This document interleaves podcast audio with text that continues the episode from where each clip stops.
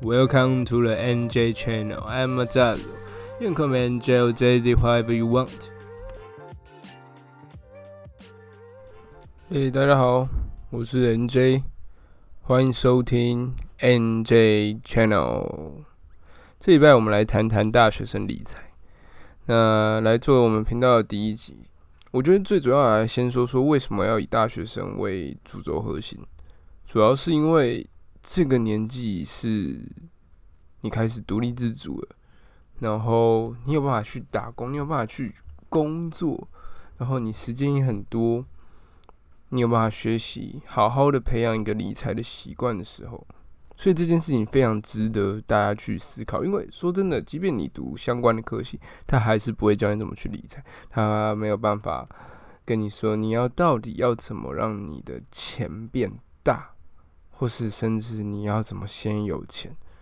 所以我们今天的内容会主要分三个地方来跟大家讲讲这个大学生理财的部分。第一个就是存钱，存钱，你要先有。你要理财，你要先有财给你理啊，懂我意思吗？就是要是你还没有存钱，那你要学会先存钱。要是要是你一直在破功，那我觉得你一定要听接下来关于存钱的话题，因为这跟你听到的很多存钱东西应该都不一样。第二个就是理财，也是我们主轴核心的，因为很多人就是知道说。我到底要怎么理财？我到底要怎么让我钱变大？但是，要是你已经是一个专业的投资人，就是你已经有你自己的投资规划的话，那我觉得你也可以听听看，因为这个讲，我现在接下来讲的东西都应该都跟大部分社交媒体上面讲的东西都不太一样，所以还蛮特别的。理财的部分会让大家眼睛一亮啊，耳朵一震好了，因为你们看不到我。那第三个是目标，我会把目标放在最后面，是因为目标才是最大最重要，让人家支撑下去。让你要怎么定制你理财或者是你存钱目标，懂吗？就是你有目标以后，你前面两个你才可以做的扎实，你才有动力一直做下去。很多人存钱跟理财都没有目标，漫无目的的去做这些东西，就是哦，我有钱就好这种东西。那你没有办法做到最好、最适合你的风险、最适合你自己的做法，因为你没有目标，你就是永远不嫌多。那这样的情况下，你就直接去投机就好，因为那个才是你可以瞬间暴富、瞬间让你的钱变大的东西。因为你永远都只想要最大嘛。OK，好，那我们前面要先来讲讲看存钱。我跟你讲，存钱的东西，我先跟大家说，那种市面上跟你说哦。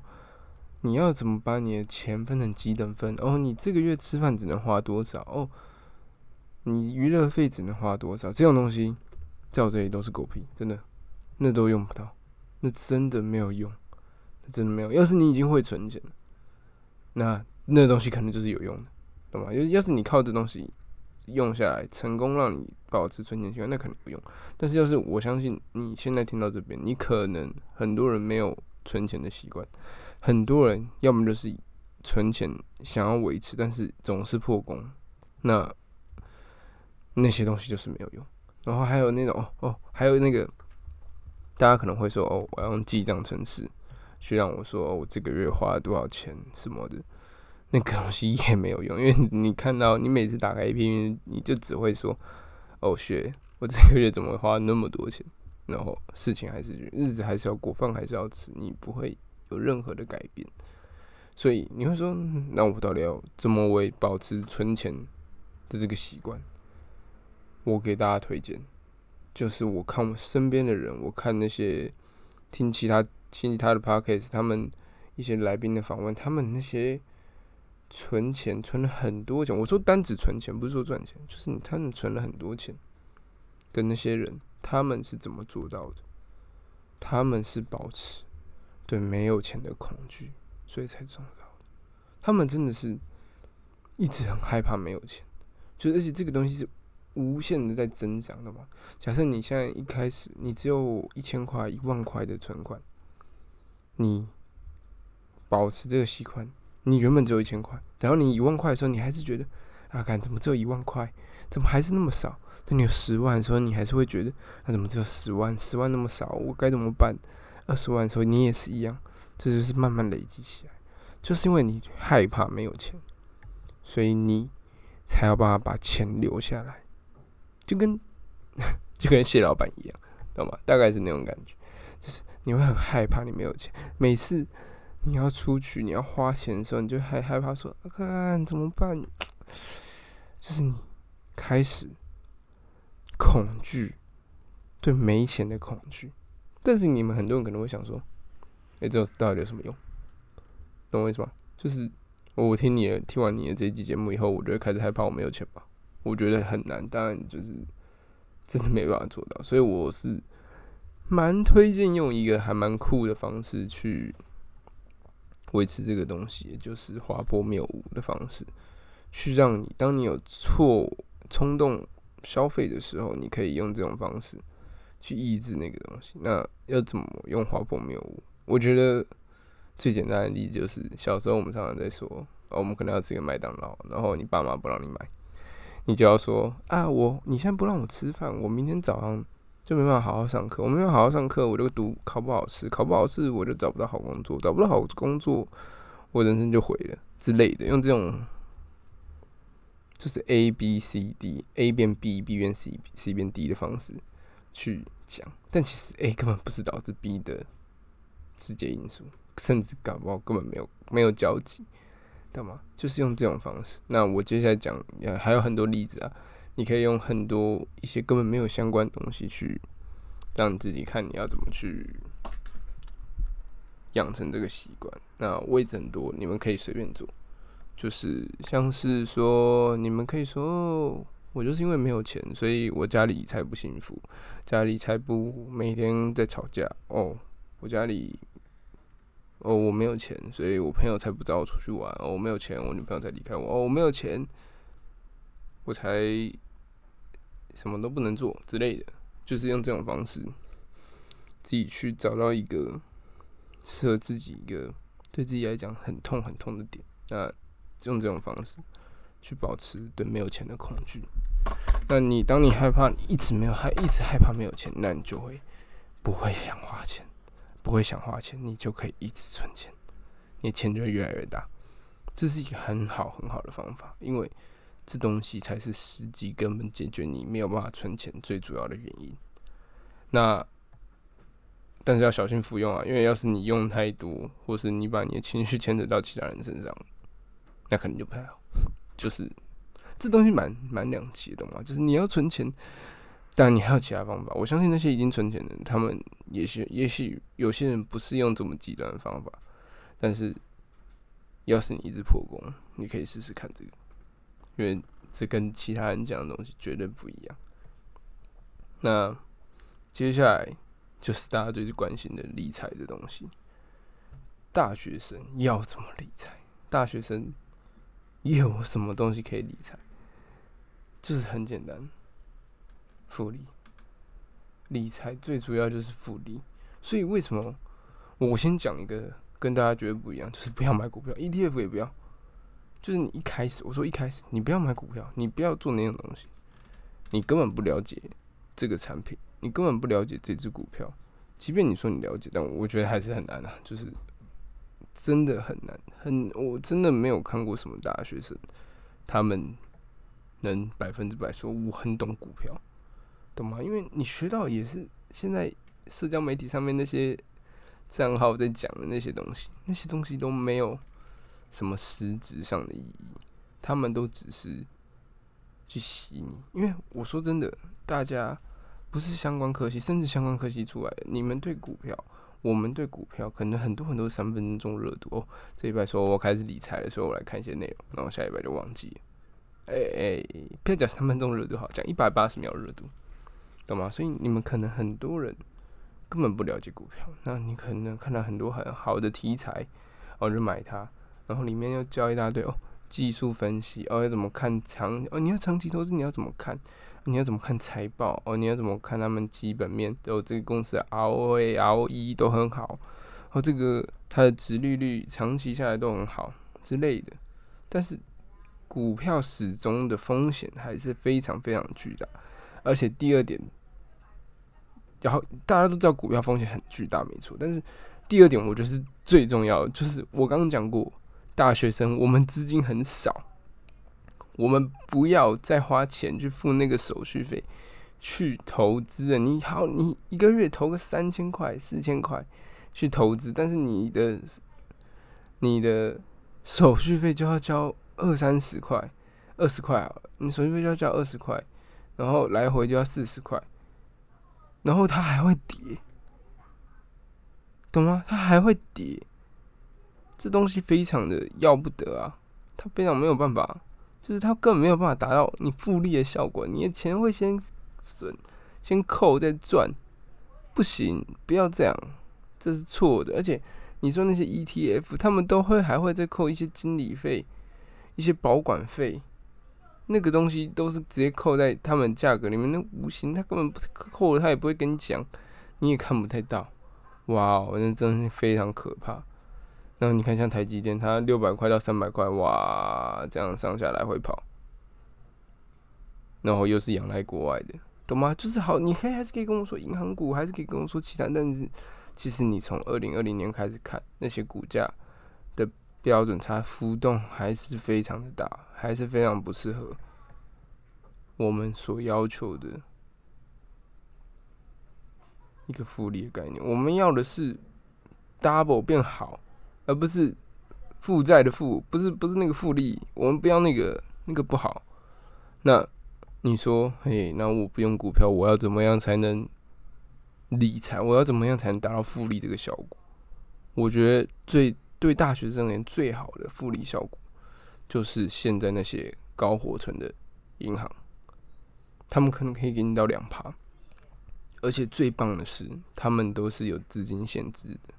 他们就是说，哦，你十万块以内我给你两趴没关系啊，二十万以内我给你两三趴之类的，懂吗？因为本来就没那么多钱，本来就没那么多钱，所以你也不用怕你超，你超了以后，你再开另外一家的，然后再。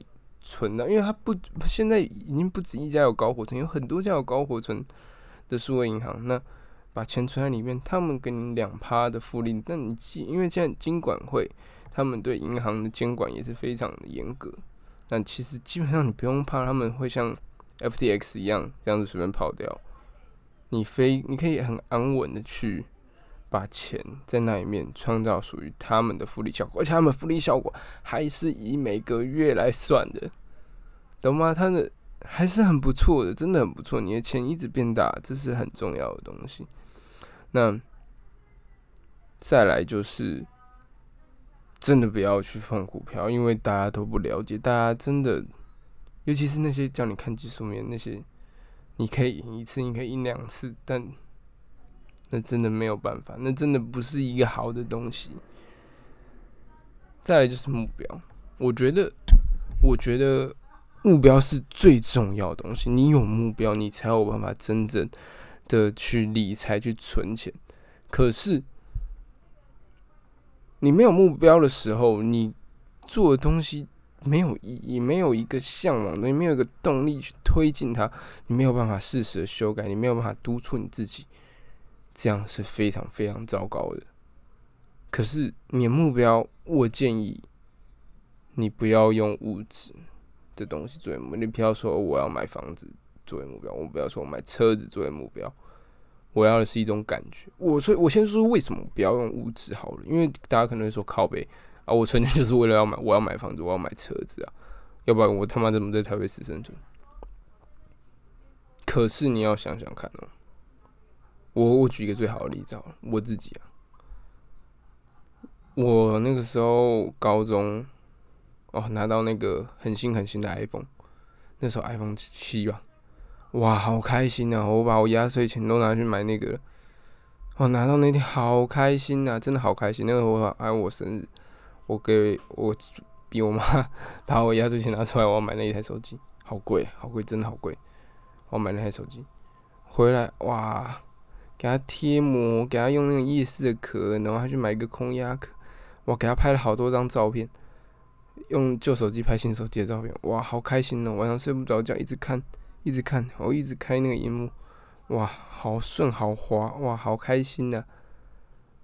可是到我现在，我换了很新的 iPhone 十三，我完全已经感觉不到那个喜悦了，你知道吗？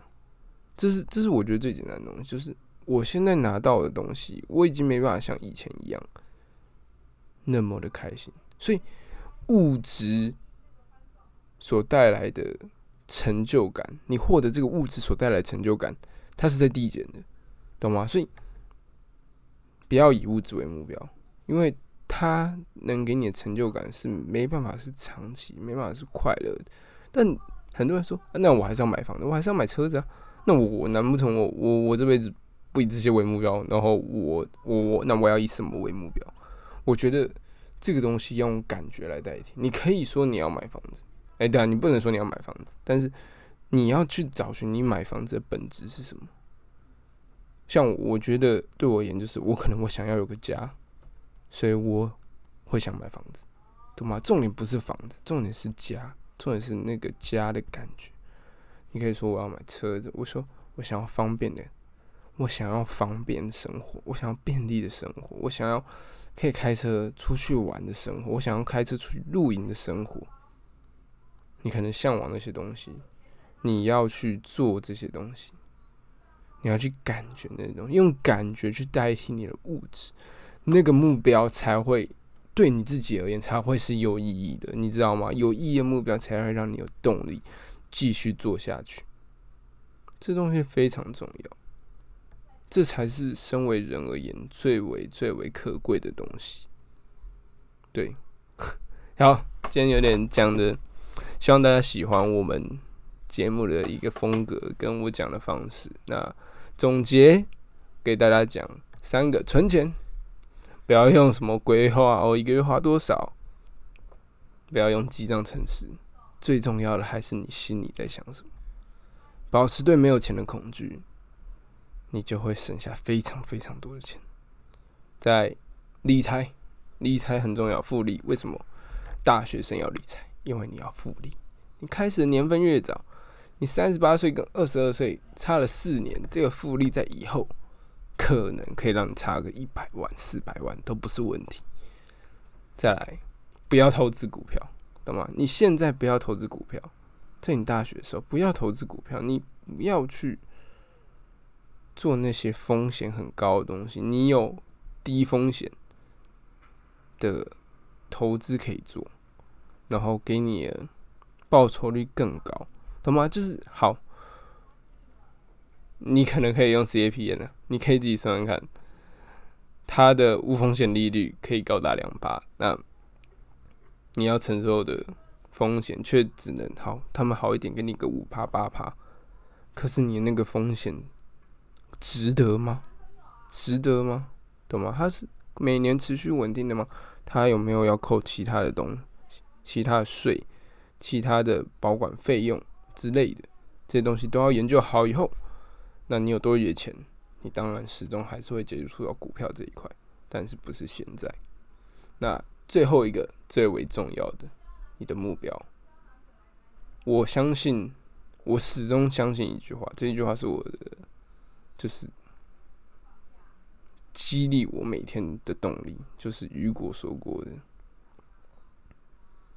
有了物质，那叫生存；有了精神，那才叫生活。